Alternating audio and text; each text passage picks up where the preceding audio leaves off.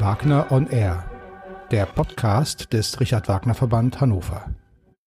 Liebe Zuschauerinnen und Zuschauer, ich begrüße Sie zu einer neuen Folge von Wagner on Air. Beim letzten Mal an dieser Stelle habe ich mit Marco Jentsch äh, gesprochen, dem Tenor, der ab dem 24. September die Titelpartie im neuen Parsifal in Hannover singen wird. Und an dem Punkt äh, knüpfen wir heute an. Ich freue mich sehr, dass der Regisseur dieser neuen Inszenierung, äh, Torlafur Arnason, sich die Zeit nimmt, mit mir ein bisschen über Parsifal und über Richard Wagner und über viele andere Dinge zu plaudern. Und wir holen ihn oder ich hole ihn sofort ins Bild. Herzlich willkommen, guten Morgen. Ja, ich freue mich sehr, ich habe es schon gesagt, aber ich freue mich wirklich, dass wir heute dieses Gespräch miteinander führen. Ja, guten Morgen. Wie Schön. gesagt, so morgen nach der Generalprobe, das ist schon äh, äh sportlich, aber, äh, äh, aber ich freue mich, weil äh, es ist einfacher nach einer gut gelungenen GP als nach einer nicht so gelungenen GP. So. Und wir haben, gut, und wir haben im Vorfeld gerade schon klären können, die Generalprobe ist wunderbar gelungen. Das heißt, es ist die beste, die beste Stimmung, um heute ein schönes Gespräch über Parsifal zu führen. Ja, würde ich sagen, ja. Bevor wir über den Parsifal äh, sprechen, äh, ganz kurz, wie eigentlich fast regelmäßig an der Stelle, ein paar vielleicht persönliche Dinge. Ähm, du bist in Hannover nicht unbekannt, hast schon die ein oder andere Arbeit am Schauspiel gemacht, äh, kommst auch eigentlich aus dem Schauspiel, äh, bist auch, äh, hast sowohl Schauspiel als auch Regie äh, studiert, wenn ich das richtig sehe. Ähm, wann und wie äh, kam denn die Oper, das Musiktheater als Arbeitsfeld dazu? Naja, ich, meine Mutter ähm, ist ja auch Regisseurin und ähm, eine der Gründerinnen der Isländischen Oper. Und ähm, äh, Carmen, bei ihr habe ich ja in ihrem Bauch miterlebt. Ähm, und meine Jugend habe ich ja zwischen dem Oper und dem Schauspielhaus, wo mein Vater ein Schauspieler dem Nationaltheater. Habe sogar ähm, den kleinen Schornsteinfeger von Briten gesungen ähm, äh, auf der Bühne. War bei La Boheme, ähm, kann bis heute ja den ganzen Kinderchor und äh, habe ja Gesang studiert. So der ähm, Weg und das war ja zu einem Zeitpunkt eine Entscheidung. So, ich habe mich entschieden für, äh, ich habe ja eine Schauspielausbildung, aber ich hätte ja genauso ähm, so eine, ob ich ein tiefer Tenor oder ein hoher Bariton gewesen wäre, ähm, aber die Stimme dafür, das die, die sind auch immer überrascht im Opernhaus, weil als Regisseur mag ich nicht mit Menschen über Mikrofon zu sprechen, sondern setze ich, kann ich ja auch aus der zwölften Reihe die ganze Bühne ja erreichen mit der Stimme. So, ähm, so der, der ähm, Weg zur Oper ähm, war mir überhaupt nicht fern. Das war äh, äh, äh, und äh, ich habe ja meinen theatralischen Abenden sind auch sehr äh, von Musik begleitet und äh, da hat äh, Katharina John, äh, meine Dramaturgin damals in Augsburg, hat ja meinen Per Gund gesehen und hat sofort gesagt, du musst ja in die Oper kommen. Und da habe ich ja drei Abende in Augsburg. Ähm, der Einstieg war Maus, dann habe ich ja La Boheme und dann habe ich Lohengrin dort inszeniert. Und äh, ja, und, äh, und seitdem äh, ist das so, ja, springe ich ja ein bisschen von Schauspiel in die Oper. Ich mache ja immerhin mhm. Schauspielersoper, aber ich würde sagen, dass äh, nicht zuletzt meine, Be meine Begegnung mit Richard Wagner, ähm, da ist einfach eine Tiefe und Komplexität, äh, äh, die man sonst äh, nur bei Shakespeare oder Chekhov äh, das ist einfach, ähm, das sind die Werke, die man, ich hatte sogar den Eindruck jetzt, ich könnte einen ganzen Monat weiter an Parsifal arbeiten und nicht, weil der Abend äh, nicht äh, sehr stark ist, sondern da die Abgrund äh, der Thematik, der, der Komplexität, die Gedanke ist auf so einem Niveau, dass man, man wird damit nie fertig. Ja. Das äh, gilt oder geht, nicht gilt, geht äh, uns allen äh, als Publikum wahrscheinlich ganz genauso das Gefühl, nicht so richtig fertig äh, zu werden damit. Also ich habe nochmal zurückgerechnet, äh, mein erster Parsifal als Zuschauer ist ungefähr, ist etwas mehr als 28 Jahre her. Das war die erste, äh, das war, das war die, die, die Vorgängerinszenierung hier in Hannover, die Hans-Peter Lehmann zu Beginn seiner Intendanz 1980 herausgebracht hat oder 81, die ich dann 1995 gesehen habe. Und ja, ich, ich weiß nicht, wie viele Aufführungen es in der Zwischenzeit gab, aber irgendwie habe ich nach jeder neuen Aufführung tatsächlich, also nicht nur beim Parsifal, aber besonders beim Parsifal das Gefühl, naja, so richtig so richtig fertig, äh, Gott sei Dank, wird man damit nie, denn das ist ja auch eine schöne Motivation, sich immer weiter damit zu beschäftigen. Gut, also wir haben schon ein bisschen angefangen, über Richard Wagner zu sprechen. Wir kommen gleich darauf zurück. Ich ähm, wollte noch kurz einen Aspekt dazwischen schieben, weil es ja äh, nicht wenige Regisseure gibt, äh, die äh, eigentlich vom Schauspiel kommen und dann ähm, irgendwann ihren Weg zur Oper, zum Musiktheater finden, äh, umgekehrt möglicherweise genauso. Was sind äh, die größten, die größten Unterschiede? Was, was, was, sind die, was sind die unterschiedlichen Herausforderungen als Regisseur, mit sprechenden äh, Menschen zu arbeiten auf der Bühne, mit singenden? Äh, was ist die größte Herausforderung, dass durch die Musik ja nochmal ein ganz anderes Medium dazukommt, wo eben Schauspiel nur die Sprache, der, nur in Anführungszeichen die Sprache der Träger des Inhalts und des Geschehens ist?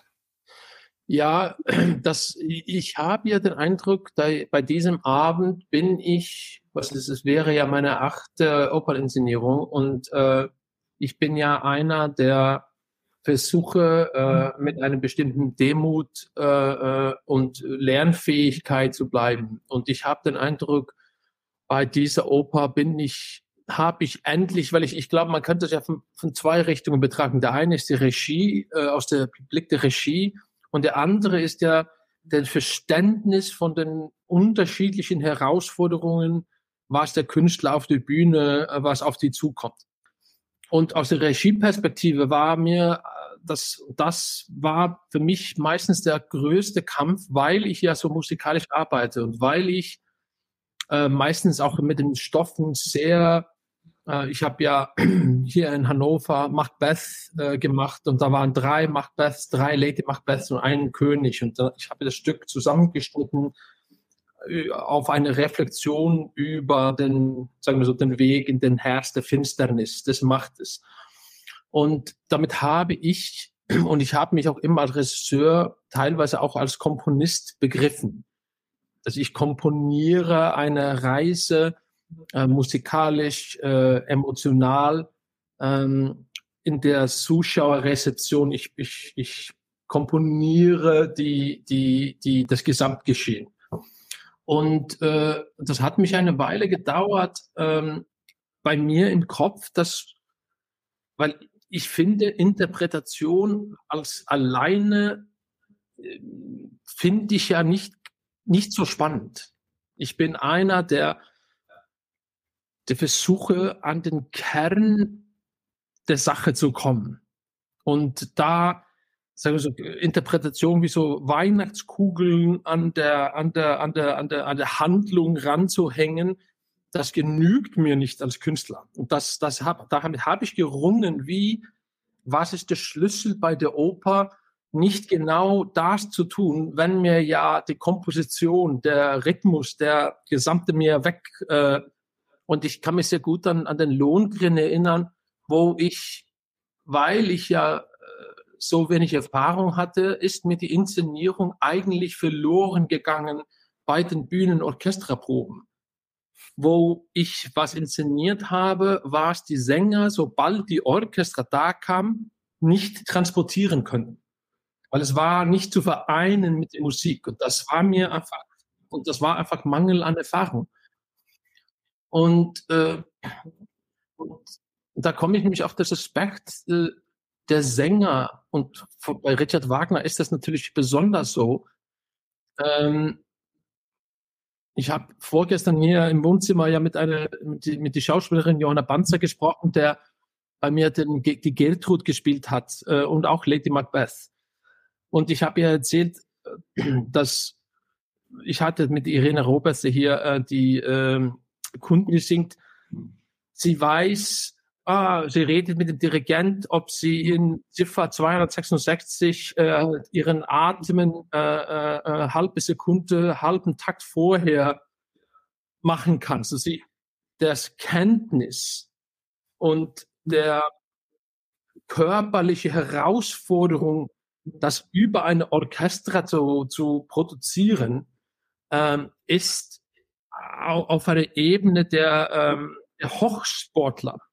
Es heißt, das ist, die müssen gleichzeitig Künstler bleiben im Flow, im Fluss, in der Handlung, in der Gedankenwelt, die wir dafür geschafft haben. Aber gleichzeitig ist es eine unfassbare technische Herausforderung und körperliche Herausforderung.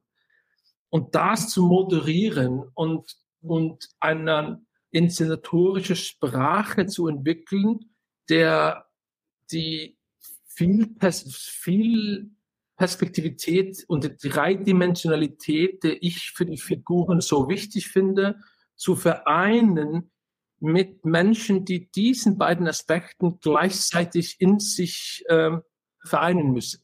Mhm. Das ist, glaube ich, der größte, der größte Unterschied. Äh, ähm, am Anfang dachte ich einfach, das sind wie ich.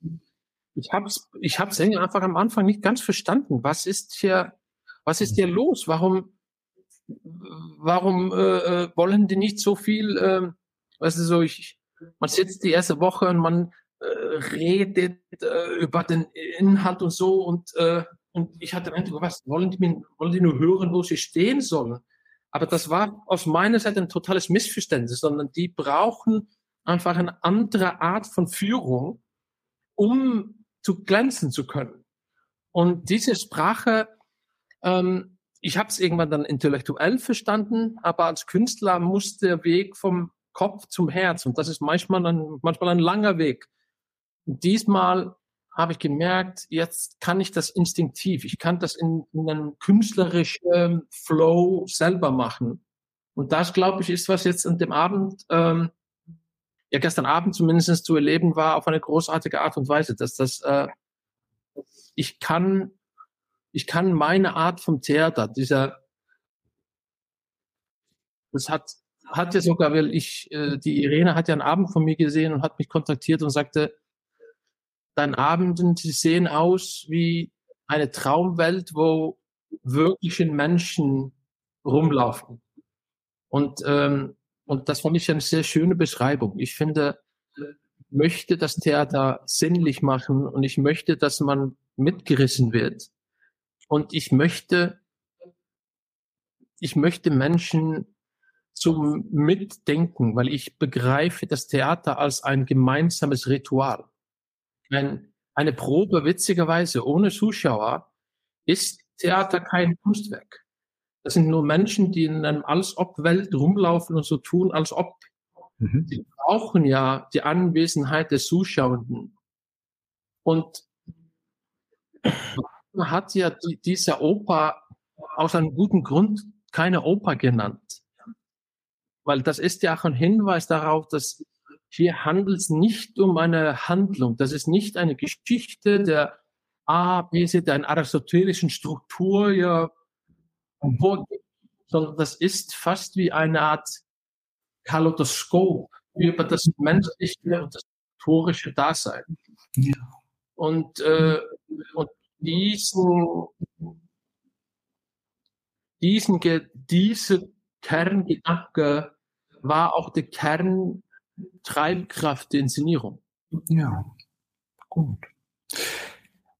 Kommen wir mit diesem Stichwort jetzt direkt zum Parsifal. Ähm, und die erste Frage kommt mir gerade ganz spontan in den Sinn, aber ähm, also das Stück, das Bühnenweihfestspiel heißt Parsifal, weil Richard Wagner sich natürlich auf, äh, auch auf die literarischen Vorlagen von, von Wolfram von Eschenbach äh, etc. konzentriert. Aber äh, ist Parsifal als Figur wirklich der zentrale Dreh- und Angelpunkt in diesem Stück? Ich glaube nicht. Ähm, äh, äh, Kundry ist die, die ähm, wessen Leitmotiv am öftesten vorkommt. Ähm, äh, das Kundry-Motiv kommt 70 Mal vor im Stück. Ähm, ich bin mir aber unentschlossen. Ähm, ich habe ja den Eindruck, dass Amphotas und Parsifal sind wie eine, sind eine Figur aus unterschiedlichen Perspektiven. Und das ist natürlich sehr klar im dritten Akt, wenn Parsifal ja tatsächlich sich zum Amphotas umwandeln möchte äh, und, und, und glaubt, also man, weil ich, ich, ich, umso mehr der ich damit mich damit beschäftige, habe ich ja den Eindruck, das sind fast wie drei Opern. Mhm. Äh, weil man kann sich so einfach vorstellen, nach Ende jedes Achtes, dass eine ganz andere, ähm, dass eine ganz andere Oper, also das, wenn man sich den ersten Akt sich anschaut, da, da, da, da, da, da ist eine gebrochene, hoffnungslose Welt und die wird trotzdem mit eigentlich Gewalt und Schuldzuweisung auf, aufrecht gehalten.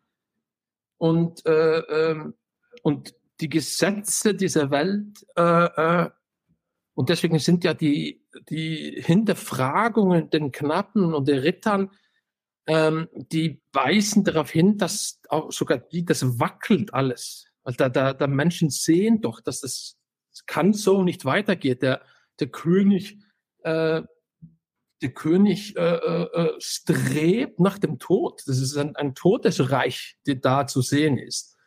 Und die, und, und, und am Vortag auch bei seinem allerersten, äh, kann sich sogar nicht auf diese Prophezeiung nicht mehr erinnern. Äh, er beginnt ja das Motiv und dann unterbricht er und sagt, war es nicht so? Äh, äh, äh so, das ist eine Welt, der in der vergangen ist. Das ist eine, eine Welt am Ende. Und die, die, die haben diese Prophezeiung und dann kommt ja dieses Kind und, ähm, und merkwürdigerweise äh, machen die aber alles, die setzen das Ritual los, die machen alles wie, wie, wie normal, wie sonst und fragen aber den, diesen angeblichen Retter nie wirklich, Sie fragen einfach nur, was hast du bei uns gesehen? Und nicht, was siehst du hier? Die geben diesem Retter nie einen Platz, äh, ein Retter zu werden, eine neue Perspektive hineinzubringen, sondern die Forderung, das ist das Erste, was sie machen, sie beschuldigen ihn für den Tod des Schwanes, dann äh, beschuldigen ihn für den Tod seines Mutters, so, sie machen ihm erst also Schuldzuweisung und Angst, dann zeigen sie in diesem diese fast untote Festival mit diesem leidenden Mann, der um Erbarmung bittet und keiner zuhört, trotzdem wird weitergeführt. Und, und dann dieses fast jetzt inzwischen traumatisierte Kind wird einfach gefragt, was hast du gesehen? Nee, okay, du hast ja nichts gesehen und dann wird er weggestoßen. Da ist keine, da ist kein Platz für eine neue Gedanke in dieser Welt. Sie wollen ja keine, also sie wollen eine Rettung, aber sie haben keinen Glauben mehr, dass es eine geben könnte. Und, und ich glaube dann, man könnte schon sagen, okay, man folgt dann die Geschichte von, von, von, von Parsifal in den zweiten. Und äh, das ist fast wie so eine Spiegelwelt. Ich habe ja auch den Eindruck, Insor ist, ähm, äh, äh, ist nicht so ein einfacher Bösewicht, weil ist auch, äh, ist fast auch ähm, ein Ideolog. Er hat sich ja, er hat ja ähm, erkannt, dass dieser patriotische System in diesem ersten, dass es zum Tode verurteilt und kämpft mit allem Macht dagegen.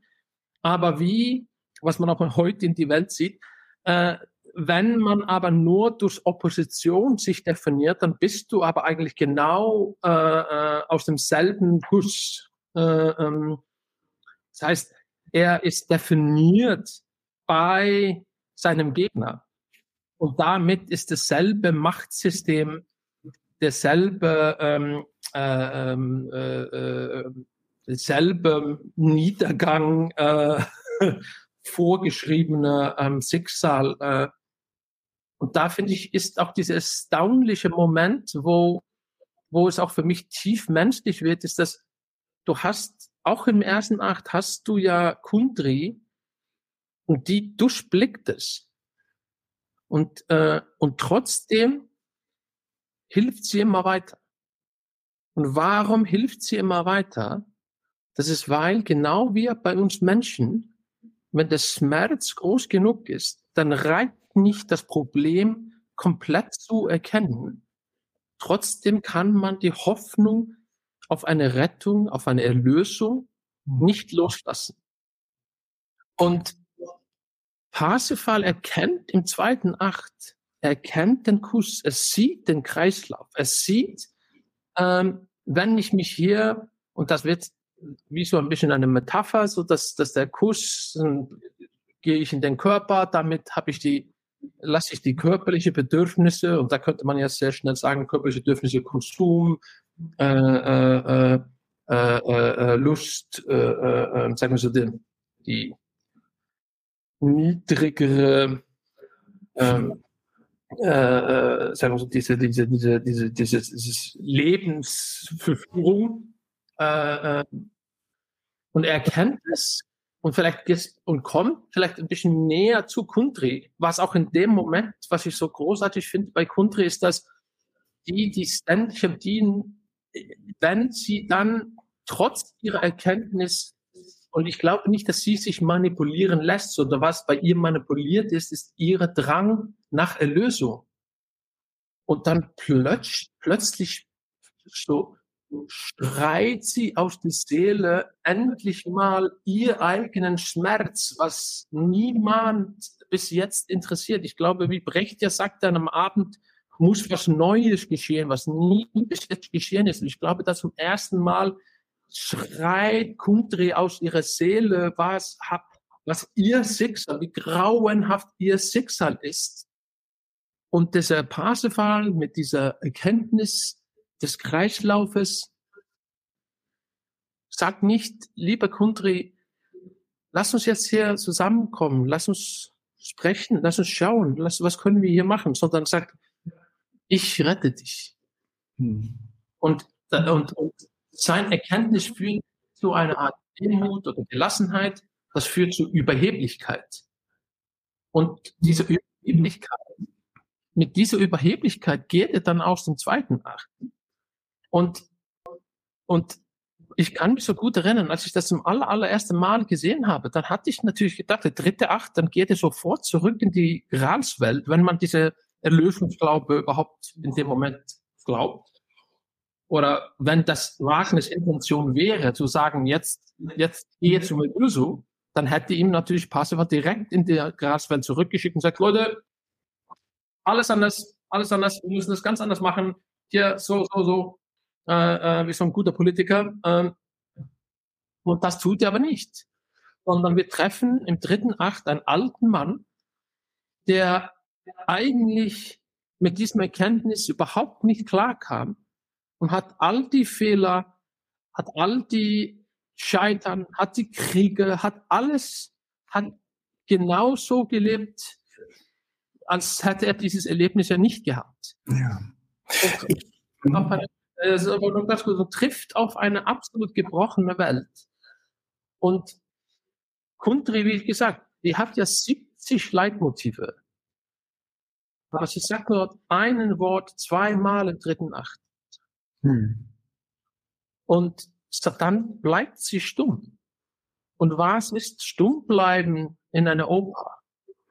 Du könntest sagen, das ist, sie hat nichts mehr zu sagen. Du könntest auch sagen, sie hat aufgegeben. Aber wenn man noch, wenn man noch Schopen, Schopenhauer liest und worum es da geht, sie fängt an, wirklich zuzuhören. Und sie fängt an zu erkennen, was wie Parsifal jetzt sich zum Amphotas umwandelt und sieht, dass der, dass der Kreislauf von vorne nochmal beginnen wird und in dieselbe Hoffnungslosigkeit stoßen wird. Und deswegen ist sie die, der bei uns zumindest dann diesen Kreis bricht. Also ich wollte eigentlich fragen, wie ist denn eigentlich, also wir äh, haben ja alle im Kopf, also vor allem auch mit diesem, mit dieser Schlussapotheose, Erlösung dem Erlöser, äh, Parsifal ist ein Stück über über äh, äh, Erlösung ähm, ist da auch die Frage, ist das so oder ist das nicht äh, so? Äh, das heißt also, aber von dem Hintergrund dessen, was du gerade gesagt hast, ist Kundri eigentlich diejenige, äh, die erkennt durch das Zuhören, äh, von dem du gerade äh, gesprochen hast, die erkennt, dass, ähm, dass diese Erlösung gar nicht möglich ist, sondern dass es immer weitergeht in diesem, in diesem ewigen Kreislauf? Ja, ich, ich finde, das ist nämlich, was mich so fasziniert an dem Stück. Und das finde ich auch ist auch aus Wagners eigenem Leben ziemlich klar zu lesen. Das ist ein Mann, der äh, äh, auf den Barrikaden in Dresden stand, der ähm, den, den Opernform transformieren wollte und irgendwann sogar die Welt. Und in seinem Schreiben über Revolution und über, über das Gesamtkunstwerk ist ganz klar zu lesen, dass äh, bei ihm ging es nicht um, nicht nur um die Zusammenkommen der Kunstformen, sondern seine ursprüngliche Gedanke mit Bayreuth war ja, das Haus zu bauen, den Ring einmal aufzuführen und dann das Partitur und das Haus zu verbrennen. Mhm. Weil es war ja im, im, im, im Umbruchzeit der industriellen Revolution, wo die Menschen die Arbeit äh, der Maschinen, die Arbeit der Menschen ersetzen sollen. Und die gesamtkunstwerkliche Idee ist die, dass, dass Kunst den Kraft hat, eine, wie eine, eine inspirative Welle in die Welt zu setzen so dass die Menschen sich mit Gesamtkunstwerk, Gesellschaft, Zivilisation sich beschäftigen können. Das heißt, da ist ein unfassbar radikaler Denker unterwegs, der dann aber durch sein Ruhm, durch die das, das System der finanziellen Nöte, ähm, du hast ja ein Haus gebaut und jetzt steht das Haus und die Verführung deiner eigene den eigenen Ruhm, dein eigener ähm, ähm, Erfolg, deine eigene Legende zu leben. Und ich habe den Eindruck, in dem Stück rangelt er mit dieser Paradoxität, der, der in seine Seele äh, äh, ähm, und in seinen Werken, das ist eine Reflexion. Es ist nämlich ja nicht so einfach, es gibt eine Lösung, es gibt nicht eine Lösung, sondern das zeigt eine große Hoffnung, aber zeigt auch, wie gefährlich die Hoffnung sein kann. Weil das ist klar, dass wenn, wenn man, wenn Parsifal jetzt die Amfortas-Rolle übernimmt und sich dabei eigentlich denselben Gesetze unterwirft wie Amfortas damals, dann wird diese Welt genauso ablaufen wie bis jetzt. Und diese Welt, die man im ersten Akt trifft, ist keine Welt äh, von strahlender Hoffnung und Kraft und äh, Zuneigung. Das ist eine Welt, wo jeder die Schuld bei dem anderen entweder sieht oder hineinschiebt. Ich finde die Arie von Amfortas, das ist einer der brutalsten Arien. Da steht ein Mann und, und schreit seinen, seine Gefolge an, sich sterben zu lassen. Und die sagen nein, weil die brauchen ihn, um diesen Gral, aus diesem Gral trinken zu können. Das ist ein, das ist ein gieriger und die kleben an etwas fest, was die aber auch selber ähm, in den Tod führt. Und das ist, deswegen, deswegen ist das, dieser Erlösungsgedanke, glaube ich, ist viel, viel komplexer bei Wagner, weil ich glaube, genauso wie bei uns Menschen, wir brauchen Hoffnung, äh, vor allem in schwierigen Zeiten. Aber gleichzeitig ist die Hoffnung nicht, ähm, oder, oder, oder anders gesagt, man kann die Katastrophe nicht verwalten mit denselben Mitteln, die die Katastrophe verursacht haben. Und das ist, trifft unfassbar gut auf unsere Welt heute. Und das ist, was mich so an Shakespeare bei ihm erinnert. Ich, bei Shakespeare ähm, geht es ja meistens, wenn es um Macht geht, geht es um die Blutmaschine. Dass du hast einen blutigen König auf dem Thron und du hast einen ziemlich unschuldigen Außenseiter und der Außenseiter muss, um auf den Thron zu kommen, so viele Menschen umbringen, dass am Ende sitzt er blutig auf dem Thron und da ist noch ein Außenseiter, der jetzt das Unrecht sieht und beginnt nochmal von vorne. Und so in den Rosenkriegen wird daraus, und das hat John Kotz so schön beschrieben, wird daraus eine Blutmaschine. Und, ähm, und ich glaube, nicht eine unähnliche Maschine zeigt Wagner hier. Aber das ist aber auch eine Abrechnung. Und das, was ich vorher meinte, was ich finde, ähm, Kundry ist der, ist der Agent von den Außenblick, den, den Chaos, die sieht mhm. durch Zeit und Raum, die, die hat das, die hat das Wissen und deren Weisheit, das zu sehen und trotzdem kann sich nicht von der Hoffnung der Lösung befreien. Du hast Parsifal, der reine Tor, ähm, fast buddhisch angelegt, jemand von dem Beginners Mind, der als Anfänger, aber keiner hört ihm zu. Hast Gürnemanns, was merkwürdigerweise am meisten singt im Stück, aber keinen eigenen Leitmotiv hat. Mhm. Weil er ist der Bindeglied, er ist der Diener in dem Sinne, er ist der oder Verwalter eines Systems, der eigentlich ähm, ja, ist der Technokrat. Er ist wie so, er, er hat ja nichts, äh, er hat, hat keine eigene Stimme, aber er hält etwas aufrecht und deswegen hat er ja kein Leitmotiv. Und dann hast du Amfortas, der fast wie ein, eine am, am, im, im, im, im Kreis der genau der andere Pole von, von, von Lohngren ist. Ich habe den Eindruck, letztendlich ist das wie ein Kaleidoskop der menschliche Seele aus unterschiedlichen Perspektiven. Und deswegen, glaube ich, nannte das keine Oper, sondern ein Weiferspiel, äh, anders gesagt ein Ritual. Das ist ein Ritual zum Nachdenken und, und das ist dann wieder äh, äh, etwas, was ich bei ihm und so wie bei Shakespeare sehr gut sehe.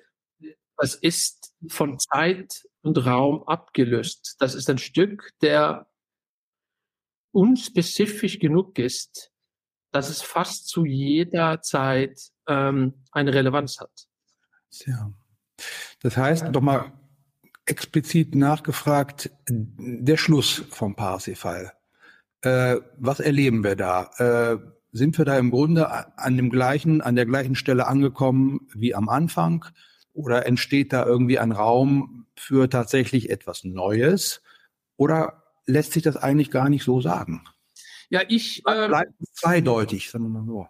Ja, ähm, so. Ähm, ich habe immer, ich hadere immer mit als Künstler, ähm, äh, äh, Menschen zu erzählen, was sie in meinen Abenden zu erleben bekommen. Weil ich glaube, äh, äh, ich versuche Abenden zu machen, wo man gern nochmal reingeht, weil ich stelle, weil ich sehe eher die Aufgabe der Bühne, die richtigen Fragen zu stellen, als Antworten auf, äh, auf, auf, auf Schilder zu schreiben und hochzuhalten, als wäre wir im Theater den, äh, äh, die Aufgabe äh, äh gewidmet, äh, die Welt anderen Menschen zu erklären. Das glaube ich überhaupt nicht.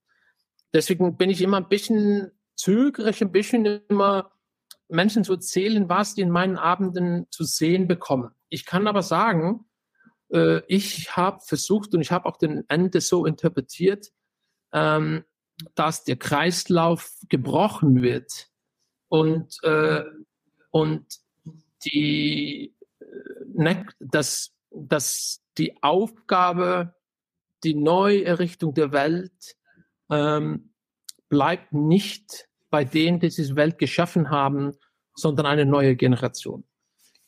Das, äh, äh, äh, den Wahnsinn zu glauben, indem man immer dasselbe tut, kann was Neues entstehen. Das glaube ich tatsächlich nicht.